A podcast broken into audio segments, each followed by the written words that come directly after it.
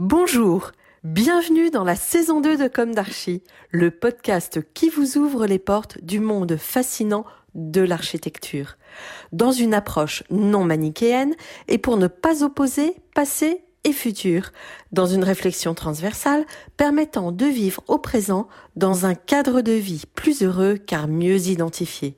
Carpe diem. Je suis Anne-Charlotte, chroniqueuse du podcast, accompagnée de l'ingénierie son pour vous offrir le meilleur. Merci et heureuse de votre fidélité. Maintenant, place au talent. Bienvenue dans Comme d'Archi. Chers auditeurs, ravis de vous retrouver aujourd'hui en compagnie d'Atelier à Concept. Bonjour Frédéric Quevillon. Bonjour Anne-Charlotte. Bienvenue dans ce Comme d'Archi. Vous êtes architecte urbaniste, fondateur et à la tête d'Atelier à Concept. L'agence Atelier à Concept intervient de la conception à l'exécution en passant par le pilotage d'opérations ainsi que dans les travaux en site occupé. L'agence possède une solide expérience dans les domaines publics et privés, en public, administratif, comme bureau, centre des impôts, trésorerie, centre de secours, centre de santé pluridisciplinaire, culturel, pôle culturel, salle polyvalente, de conférences, enseignement, lycée, collège, groupe scolaire, restauration, sportive, vestiaire, salle de sport, en privé, EHPAD, maison de santé, logement individuel, collectif, écoquartier, tertiaire. Depuis sa date de création en 2001, l'atelier à concept affûte ses méthodes dans la bonne humeur pour favoriser la créativité de son équipe pluridisciplinaire. J'ai compté sur votre site. Vous semblez avoir une agence d'une vingtaine de collaborateurs, c'est ça? Oui, tout à fait. Leurs profils sont complémentaires architectes, urbanistes, économistes, ce qui ne court pas les rues, et graphistes. Vous insistez sur le décloisonnement et la confrontation des expériences pour une émergence de projets urbains et novateurs. Il est question aussi de se nourrir des dernières tendances, de se remettre constamment en question, notamment par la maîtrise de nouvelles technologies comme le BIM. Vous avez une belle clientèle, des grands comptes privés, une clientèle publique institutionnelle. Votre agence est située 14 rue Père-André, Jarlan, 91 000 Évry, Courcouronne. Alors commençons par le début. Quel est votre parcours, votre jeunesse? Où s'est ancrée votre envie d'architecture Et comment se sont déroulées vos études euh, alors, mon parcours, euh, je suis, si on part du tout début, je suis né donc à, à Évry, parce qu'avant c'était la ville d'Évry et pas Évry-Courcouronne, ça l'est depuis très peu de temps. Euh, j'ai un papa qui était architecte, Tiens donc. Ouais, je crois que c'est assez classique, hein, rien d'extraordinaire. Euh, et bon, c'est vrai que en étant donc faisant toute ma scolarité euh, secondaire euh, à, dans la ville d'Evry comme une ville nouvelle, donc au niveau architecture et urbanisme, on est déjà plongé dans quelque chose d'assez étonnant et euh, très euh, innovant, où c'était déjà beaucoup d'exploration architecturale et urbaine euh, à l'époque, et ça l'est toujours d'ailleurs. L'expérimentation. Oui. Et avec un papa en plus, donc architecte, mais qui faisait plutôt du pavillon. voilà, quand je le rentrais de l'école en, en ayant passé ma journée à Évry, je le voyais faire des maquettes ou des dessins.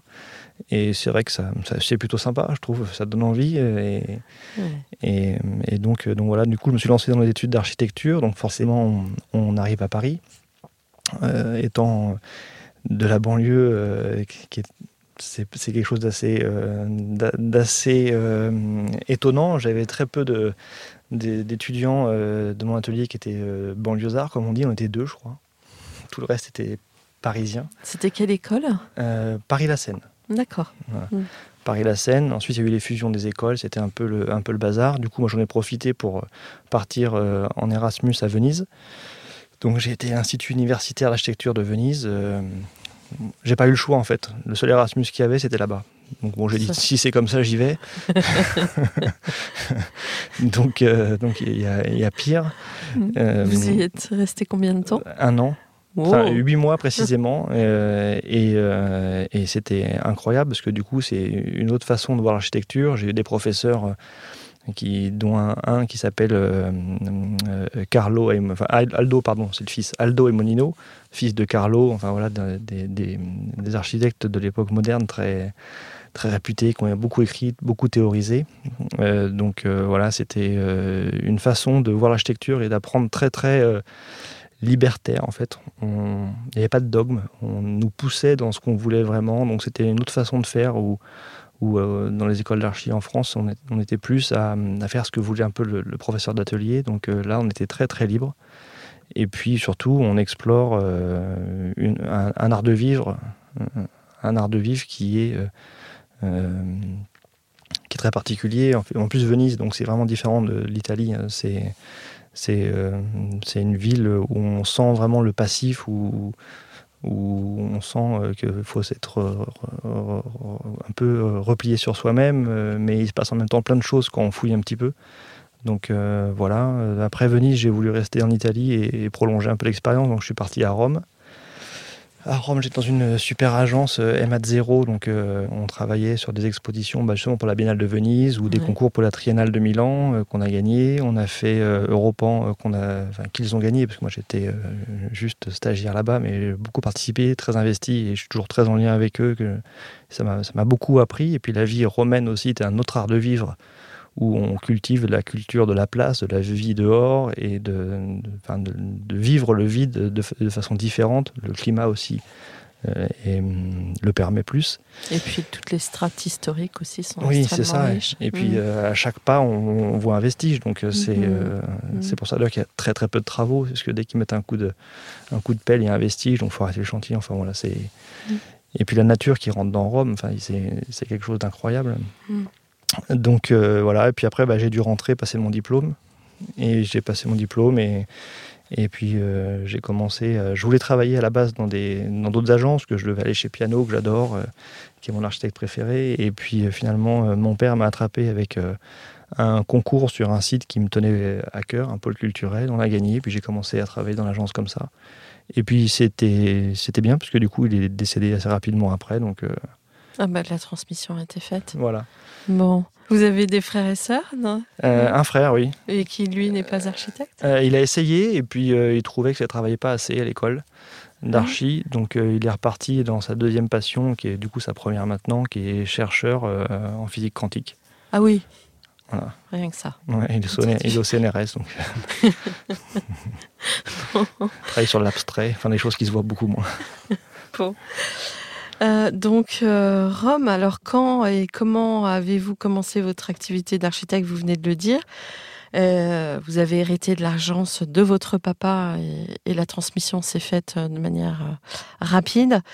Euh, et pourquoi cette implantation à Évry Donc, bah, parce que vous étiez, vous habitiez Évry, c'est ça? Et votre papa était architecte Oui, on habite à côté. Et, c'est vrai que hum, moi, après, j'habitais donc à Paris. Je me suis beaucoup posé de questions sur le fait de, de mettre l'agence à Paris, qui était plus pratique. Et puis, bah, hum, ce territoire d'Evry, je trouve qu'il y, a beaucoup, beaucoup à faire. Enfin, la banlieue, la Grande Couronne, euh, on peut aussi reparler avec le Covid, euh, où il y a, je pense que la Grande Couronne va avoir une autre vision ou une autre perception des, habitants. Mais je trouve qu'à Evry, il y a, plein de choses. Enfin, on peut se permettre des choses. On, n'est pas figé dans, une histoire, parce que c'est une ville très très jeune, du coup, hein, les années 70. Donc, euh, donc oui, j'ai un attachement au territoire profond. Je pense que pour en parler souvent avec des acteurs euh, locaux, il y a, on a toutes les qualités pour euh, développer un, art de vivre aussi très qualitatif. Oui, c'est un petit peu... Bon, bien sûr, je, suis déjà allée à Ivry, mais en ville nouvelle, je connais très bien Sergi Pontoise. Mmh, je pense que c'est un petit peu pareil. Oui, oui sont très similaires les deux. Euh, il y avait une vie de territoire et de village, mhm. et puis c'est est arrivée la, ville moderne, contemporaine, et c'est ça s'est articulé comme bah, ça. C'était un bourg avant en fait, hein, euh, c'était un bourg, et puis d'un coup on décide d'y amener euh, toutes les administrations et le, pouvoir public de façon rapide. Mm. et violente aussi. Et, puis, et donc, il a fallu construire tout ce qui allait avec, habitation, logement. Donc, mais euh, finalement, c'est une manière peut-être un peu, euh, comment dirais-je, vous préfiguriez euh, un peu des démarches de vous installer là-bas. C'était finalement un choix un petit peu avant-gardiste, non? Bah, Oui, c'est sûr qu'il n'y a pas beaucoup d'agences d'architecture qui, sont qui sont en banlieue. en Grande Couronne, pas beaucoup non mmh. plus, je crois. on doit être la seule à Évry Courcouronne, pardon. Et, euh, et, du coup, euh, on s'est on s'est euh, ancré là-bas. On était trois en, en 2008. Maintenant, on est, vous disiez, une vingtaine. Alors précisément, on est 28. Et, Mm. euh, et donc, on, on voit une grande, un grand changement dans le sens où en 2008, euh, quand moi j'ai repris l'agence, on était donc trois et pour trouver des, des archives, des gens qui venaient travailler avec nous, c'était assez compliqué. Et on voit maintenant que euh, ça, c'est facile et encore, encore mieux, encore ce qui est plus plaisant, c'est que les gens s'installent. Mm. Les gens s'installent, euh, prennent des logements euh, à côté. Il y a des gens qui arrivent de Nantes qui viennent s'installer ici. Il y en a qui viennent de Dreux qui viennent s'installer ici. Il y en a de Paris qui déménagent pour venir habiter plus près du travail. Donc euh, c'est un changement étonnant et super agréable à, À vivre. à vivre, ouais. Donc, une de mes questions récurrentes dans Comme d'Archie est est-ce que aujourd'hui vous avez le sentiment d'avoir accompli ce que vous imaginiez à la sortie de l'école? Alors clairement, j'imaginais rien. C'est vrai. Euh, Quand j'ai eu mon diplôme d'archi, euh, j'ai, je me suis assis et je me suis dit bon bah maintenant qu'est-ce que je fais? Parce que en fait finalement quand on est étudiant, l'objectif c'est le diplôme d'architecte, mais euh, je m'étais jamais projeté sur après. Euh, donc euh, je sais pas, euh, je sais pas, je pensais pas forcément euh, euh, développer euh, l'agence comme ça. Je pensais pas euh, arriver à avoir euh, une agence de 28 personnes. à, euh, Et vous pédalez tout seul Enfin, Oui. pardonnez-moi l'expression. Oui, oui. mais c'est- Oui, ouais, oui. ouais. Moi, Mm. je fais un peu de vélo aussi par ailleurs, mais, euh, mais oui, oui, je pédale tout seul. Et, euh, Enfin, avec votre équipe, bien ouais, sûr, mais pas d'associés. Bientôt, sûrement, on, on pourra en Mhm. parler aussi, euh, mais euh, Mhm. il y a des gens à l'agence qui, qui méritent, euh, vu leur investissement et, et la, ce qu'ils ils apportent beaucoup à l'agence. euh, je pense que bientôt, on, on aura euh, des annonces à faire à ce sujet-là, mais euh, tout ce qui a été fait là, c'est. Alors, on dit tout seul, moi, j'aime pas dire tout seul parce que c'est vraiment Oui, un travail d'équipe. bien sûr, Euh, bien sûr. C'est euh, un gros, gros travail d'équipe. J'ai une super équipe. Mhm. Enfin, c'est vous qui l'avez composé, cette équipe. Oui, oui, oui, oui. Alors, on dit que le talent d'un chef, c'est de bien s'entourer. Ouais. Je suis très, très bien entouré. Donc, on a parlé de vous. Pouvez-vous nous raconter maintenant l'histoire de vos projets? Peut-être en partant du général, l'urbanisme, et en allant vers le particulier, l'architecture Parce qu'apparemment, vous êtes aussi euh, très ancré sur les territoires, sur la problématique des territoires, si j'ai bien compris. Oui, oui. euh, c'est vrai que l'agence étant située en, en Grande Couronne, euh, je pense qu'on a une spécificité à comprendre les territoires de Grande Couronne. Qui sont on a beaucoup travaillé, c'est très prestigieux de travailler à Paris, travailler en Première Couronne. Euh, on y travaille aussi, puisqu'en ce moment on réhabilite euh, Sciences Po Paris, euh, on vient de terminer l'école des mines, on, fait des opérations aussi en, Première Couronne, puisqu'on vient de gagner un groupe scolaire là, les Roses. Et donc, donc voilà, mais c'est vrai qu'on on a une spécificité, je pense, à appréhender le territoire, on va dire, vaste et pas forcément structuré ou dense euh, comme en, première couronne ou Paris, où finalement la, contrainte, on l'a très facilement. Euh, c'est beaucoup plus compliqué, euh, je trouve, d'avoir un ter- penser un territoire vaste où il y a beaucoup moins de contraintes finalement euh, qu'un territoire comme Paris. À Paris, on, on prend un exemple d'une dent creuse, euh, le bâtiment, euh, il va vite être. c'est très compliqué aussi, mais c'est pas de la même façon. Occuper l'espace, c'est compliqué quand qu'on ne sait pas quoi en faire. Donc, on a cette approche urbaine des territoires pas forcément denses, qui est spécifique parce qu'on on le vit tous les jours, on le parcourt. On voit les améliorations à avoir, on voit le vécu des gens surtout, et c'est ce qui se passe dans les villes nouvelles. Dans les villes nouvelles, elles ont été faites dans les années 70. Maintenant, il y a euh, des- du vécu qui s'y est implanté, il y a des habitudes qui sont, qui sont ancrées, et donc il faut la réadapter, et la, juste l'adapter aux nouvelles pratiques, euh, ou aux pratiques qui se sont installées. Et euh, donc, euh, donc voilà, donc c'est toutes ces petites adaptations qu'il faut mettre dans ces, dans ces villes, dans ces territoires. Et, euh, et donc, euh, oui, au niveau. J'ai une grande sensibilité urbaine, comme certains de, de- de- des archis qui sont à l'agence euh, et urbanistes. Donc, c'est l'espace vide, pour nous, est primordial. Alors, c'est compliqué pour un architecte de dire que l'espace vide est plus important que le bâtiment, mais le bâtiment, il, doit fonctionner, il doit avoir des, qualités, il doit être vertueux. Et. Puis après, l'esthétique, euh, chacun en jugera. euh, mais par contre, euh, si l'espace vide qui est à son pied ou qui l'entoure ou qui le connecte aux autres bâtis si cet espace vide n'est pas qualitatif ou ne permet pas les relations sociales, les échanges et la vie finalement, bah, c'est un échec. Donc, donc voilà, c'est pour ça que on aime beaucoup penser le vide et surtout quand on a un projet d'archi, donc un bâtiment pur, ce qui était le, principal de nos, projets en ce moment.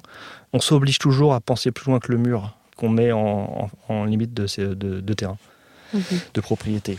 On, s'oblige toujours à se dire qu'est-ce qui se passe après le mur, qu'est-ce qui se passe euh, après la limite de propriété, comment est-ce qu'on se connecte à la rue. Donc voilà, on, on va un peu plus loin que notre mission souvent. Euh, mais euh, je pense qu'on a le devoir de conseil. Et, et alors, en projet emblématique euh, en urbanisme, vous avez quoi? Ah Oui, on a beaucoup travaillé avec la ville de Courcouronne avant que ça fusionne avec Courcouronne. On, a, nous a donné l'opportunité de, de, réfléchir à, à la revitalisation d'un centre commercial qui était un peu désuet, qui l'est toujours d'ailleurs, qui s'appelle Torini. Mhm. Et on a pensé à tout l'espace urbain euh, de, de, cette, de cette place. Euh, et donc ça a été euh, un sujet passionnant qu'on a mené en, lien avec la mairie. Et on a fait une réunion publique qui est devant plus de 400 personnes où on présentait donc notre étude et, puis deux scénarios. Et on avait un scénario qui était moyennement ambitieux, on va dire, ou très conservateur. On, laissait plutôt dans son jus, juste en faisant un petit coup de, un relookage. Un relookage, voilà. Et il y avait un autre qui était euh, plutôt novateur où on, redessinait la place, parce qu'on refaisait des vraies limites, euh, enfin pour avoir une visibilité, une lisibilité urbaine. On venait mettre euh, un commerce, une salle polyvalente, enfin voilà, on faisait quelque chose avec un peu qui donnait de la visibilité à cette place et c'était un, un grand bonheur que quand on a lancé le vote sur le projet, qui préférait quoi, il y a eu 398 voix pour le projet innovant et hmm. deux voix pour le projet euh, conservateur, on va dire. Et quand on a posé la question à ces deux personnes, pourquoi est-ce qu'ils voulaient le projet euh, hmm. conservateur, c'est parce que le projet innovant allait dévaloriser leur pavillon. Ah. Dans le sens, ils allaient, rendre, leur, pavillon bah, du coup beaucoup moins beau. D'accord vous n'aviez pas réussi à, intégrer euh, les pavillons euh, dans le. Enfin, c'est en fait c'était arbitraire comme jugement de leur part ou? Oui, parce qu'en fait le projet était trop. Euh, alors, c'est pas tout présomptueux, mais trop beau pour leur. ah oui, d'accord. C'est dans ce sens-là. C'est dans, ce sens où, ce qui est être à côté de leur maison allait être tellement chouette que bah, leur maison allait paraître moche, pas terrible quoi. voilà. D'accord. Et ils l'ont dit, on, a rigolé. Enfin, C'était un très bon moment euh, d'échange avec euh, la ville et les habitants. C'était vraiment génial. Hmm. Du coup, euh, vous êtes très identifié dans tout ce coin. oui, oui, oui bah, ça fait maintenant donc depuis 2001 que l'agence est dans ce secteur-là. on y est ancré.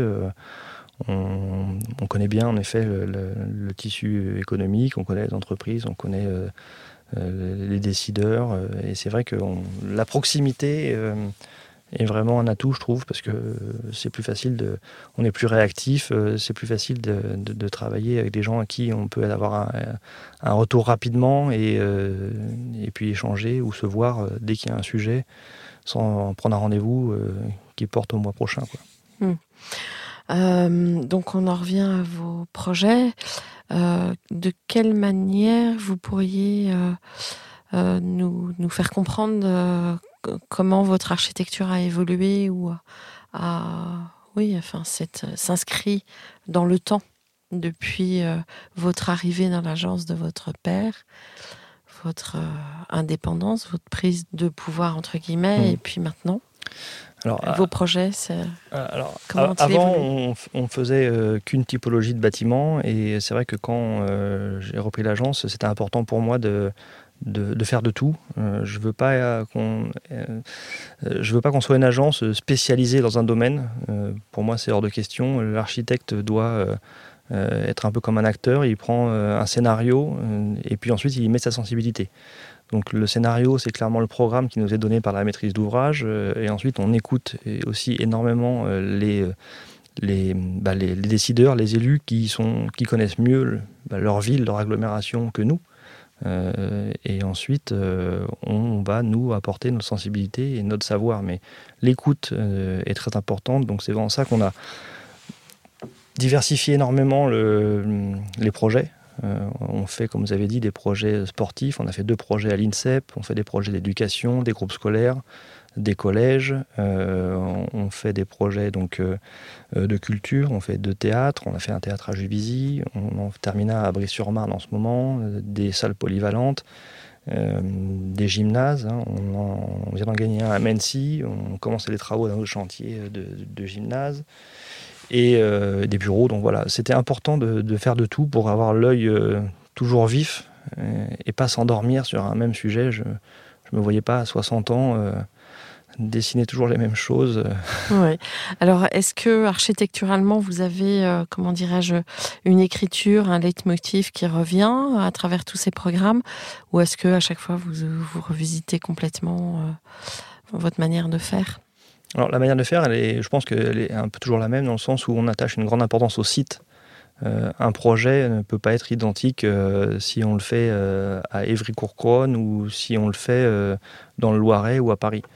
Donc euh, euh, on, attache, une grande importance à, aller voir le site tout le temps. Et euh, si on fait un projet, on ne fait pas des copier-coller en fait. Donc c'est très important d'adapter au site et, et de, faire en sorte qu'à la fin le projet puisse magnifier le site et le site magnifiera le projet.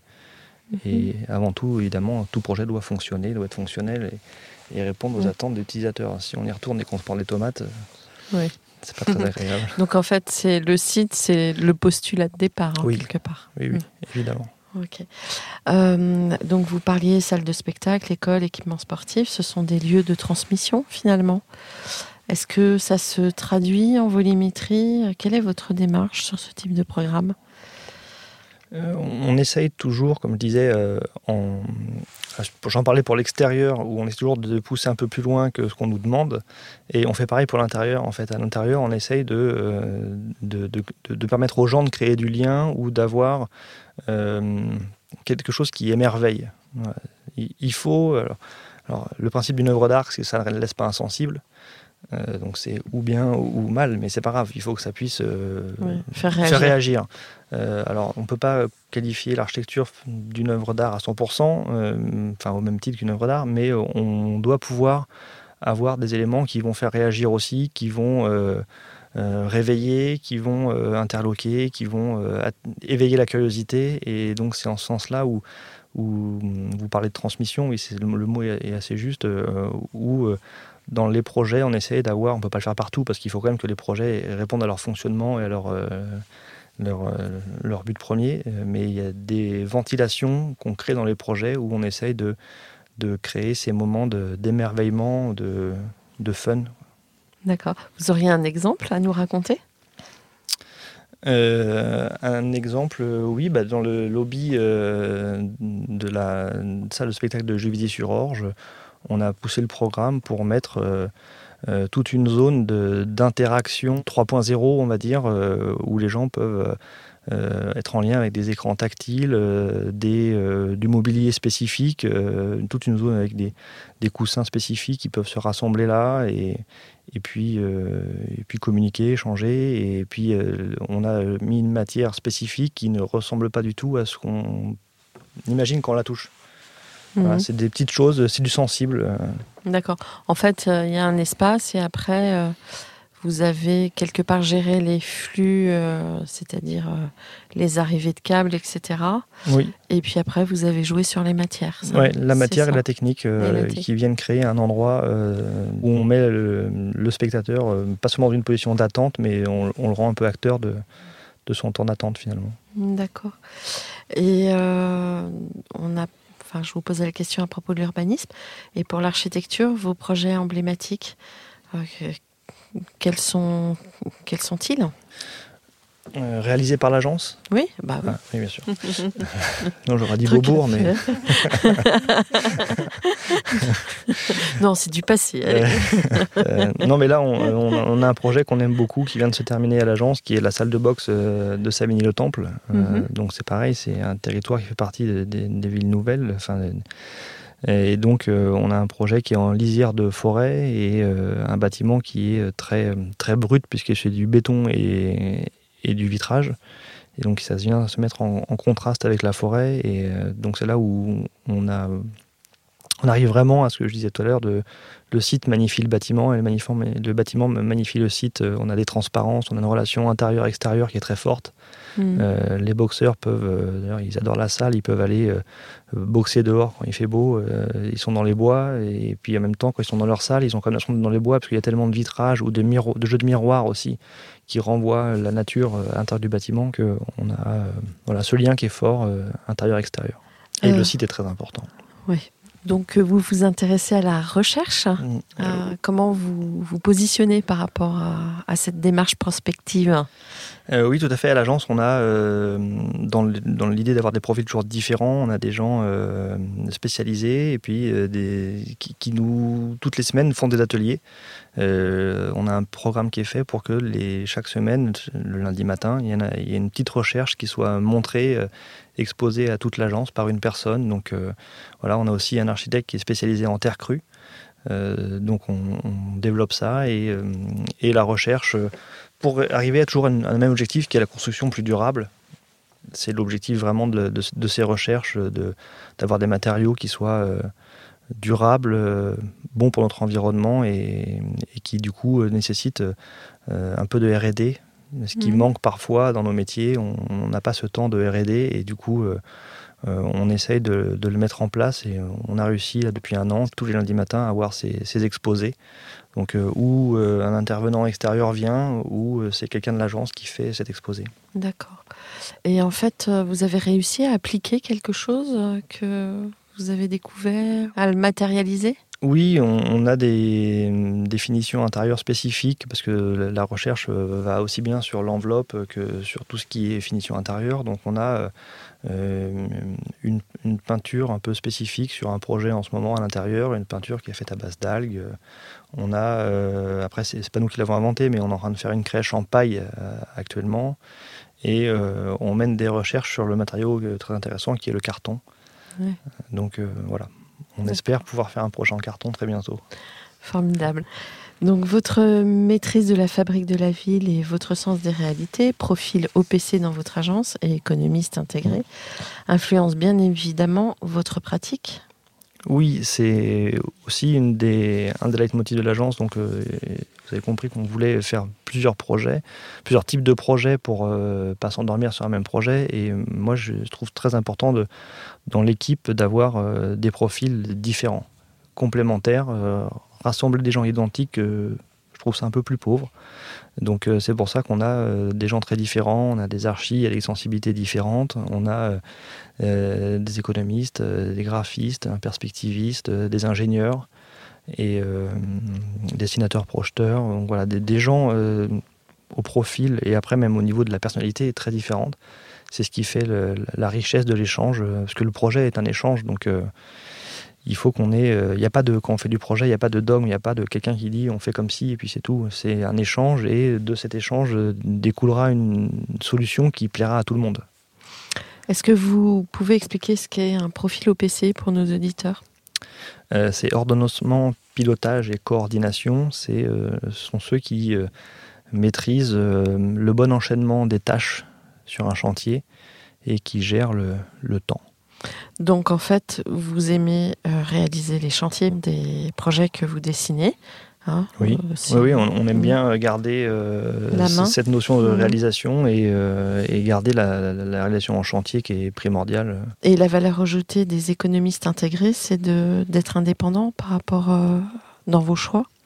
D'être indépendant, c'est pas la première idée, c'est surtout de bien maîtriser le budget, parce que mmh. comme nous travaillons beaucoup pour les entités publiques, euh, on sait tous qu'on parle de baisse de dotation en ce moment euh, et qu'elles subissent des difficultés, mais euh, surtout donc, pour bien maîtriser les chiffrages et les estimations prévisionnelles. Et là-dessus, on est assez fiers de dire qu'on les respecte toutes.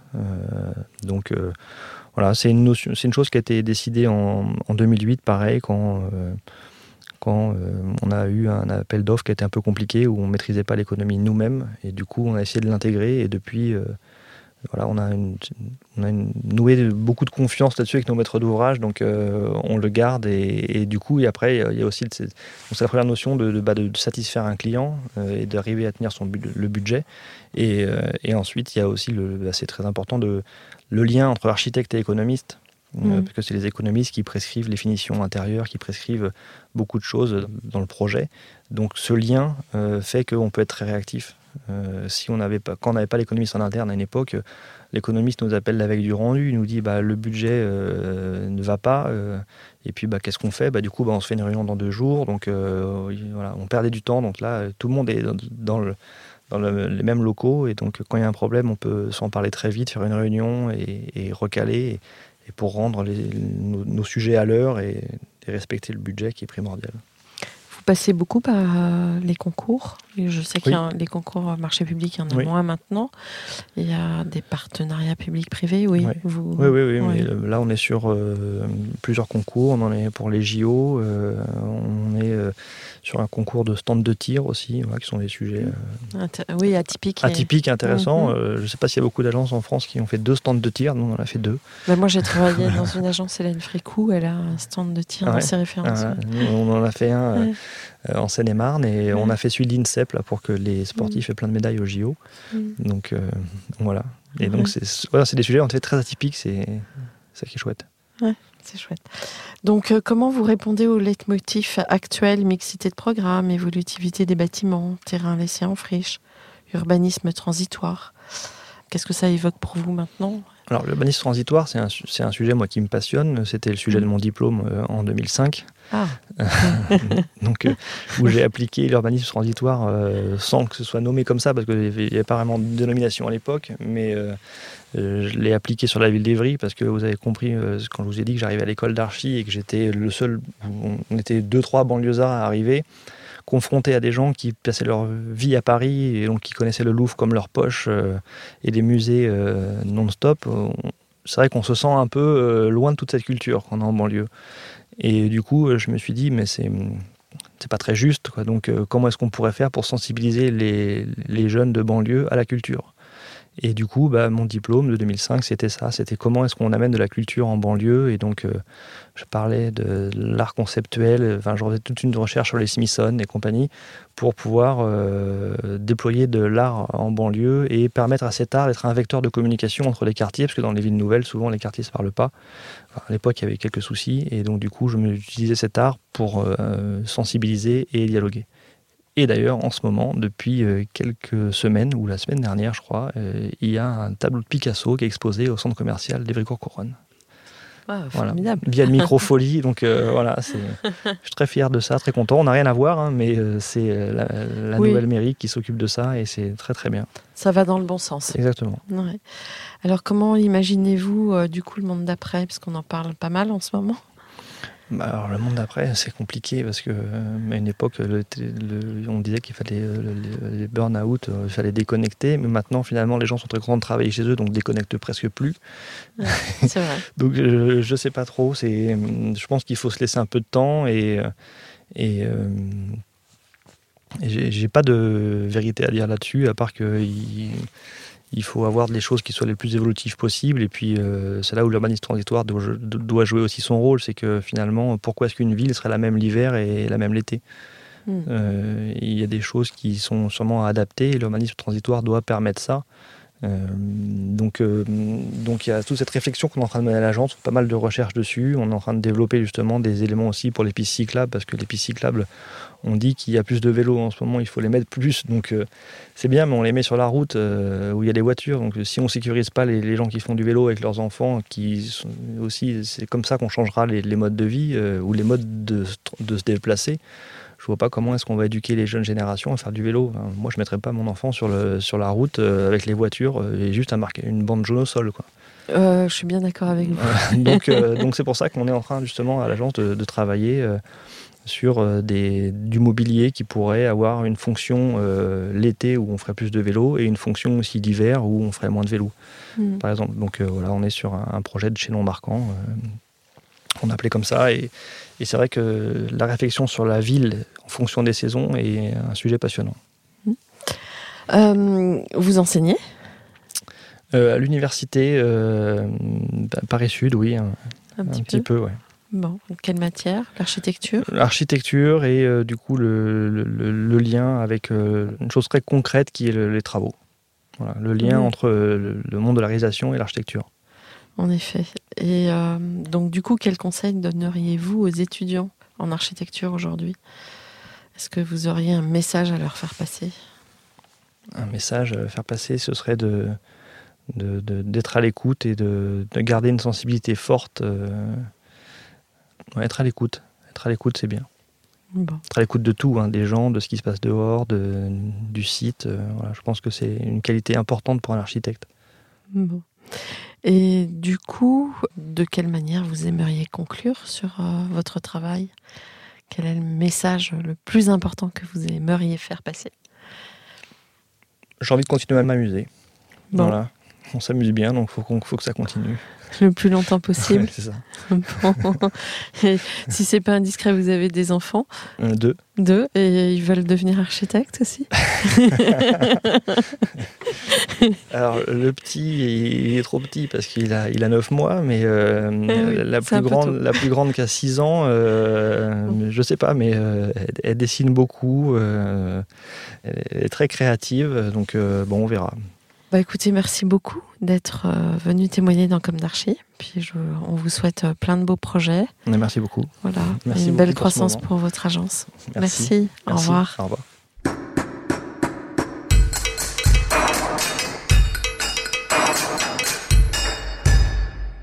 Chers auditeurs, merci pour votre écoute. N'oubliez pas de retrouver nos sujets en avant-première sur Instagram à l'adresse comme d'Archi Podcast. Si vous aimez ce podcast, favorisez sa diffusion en lui donnant 5 étoiles sur Apple Podcast, plus un petit commentaire ou sur votre plateforme de podcast favorite. Et surtout, abonnez-vous pour écouter tous nos épisodes gratuitement. À bientôt et d'ici là, prenez soin de vous.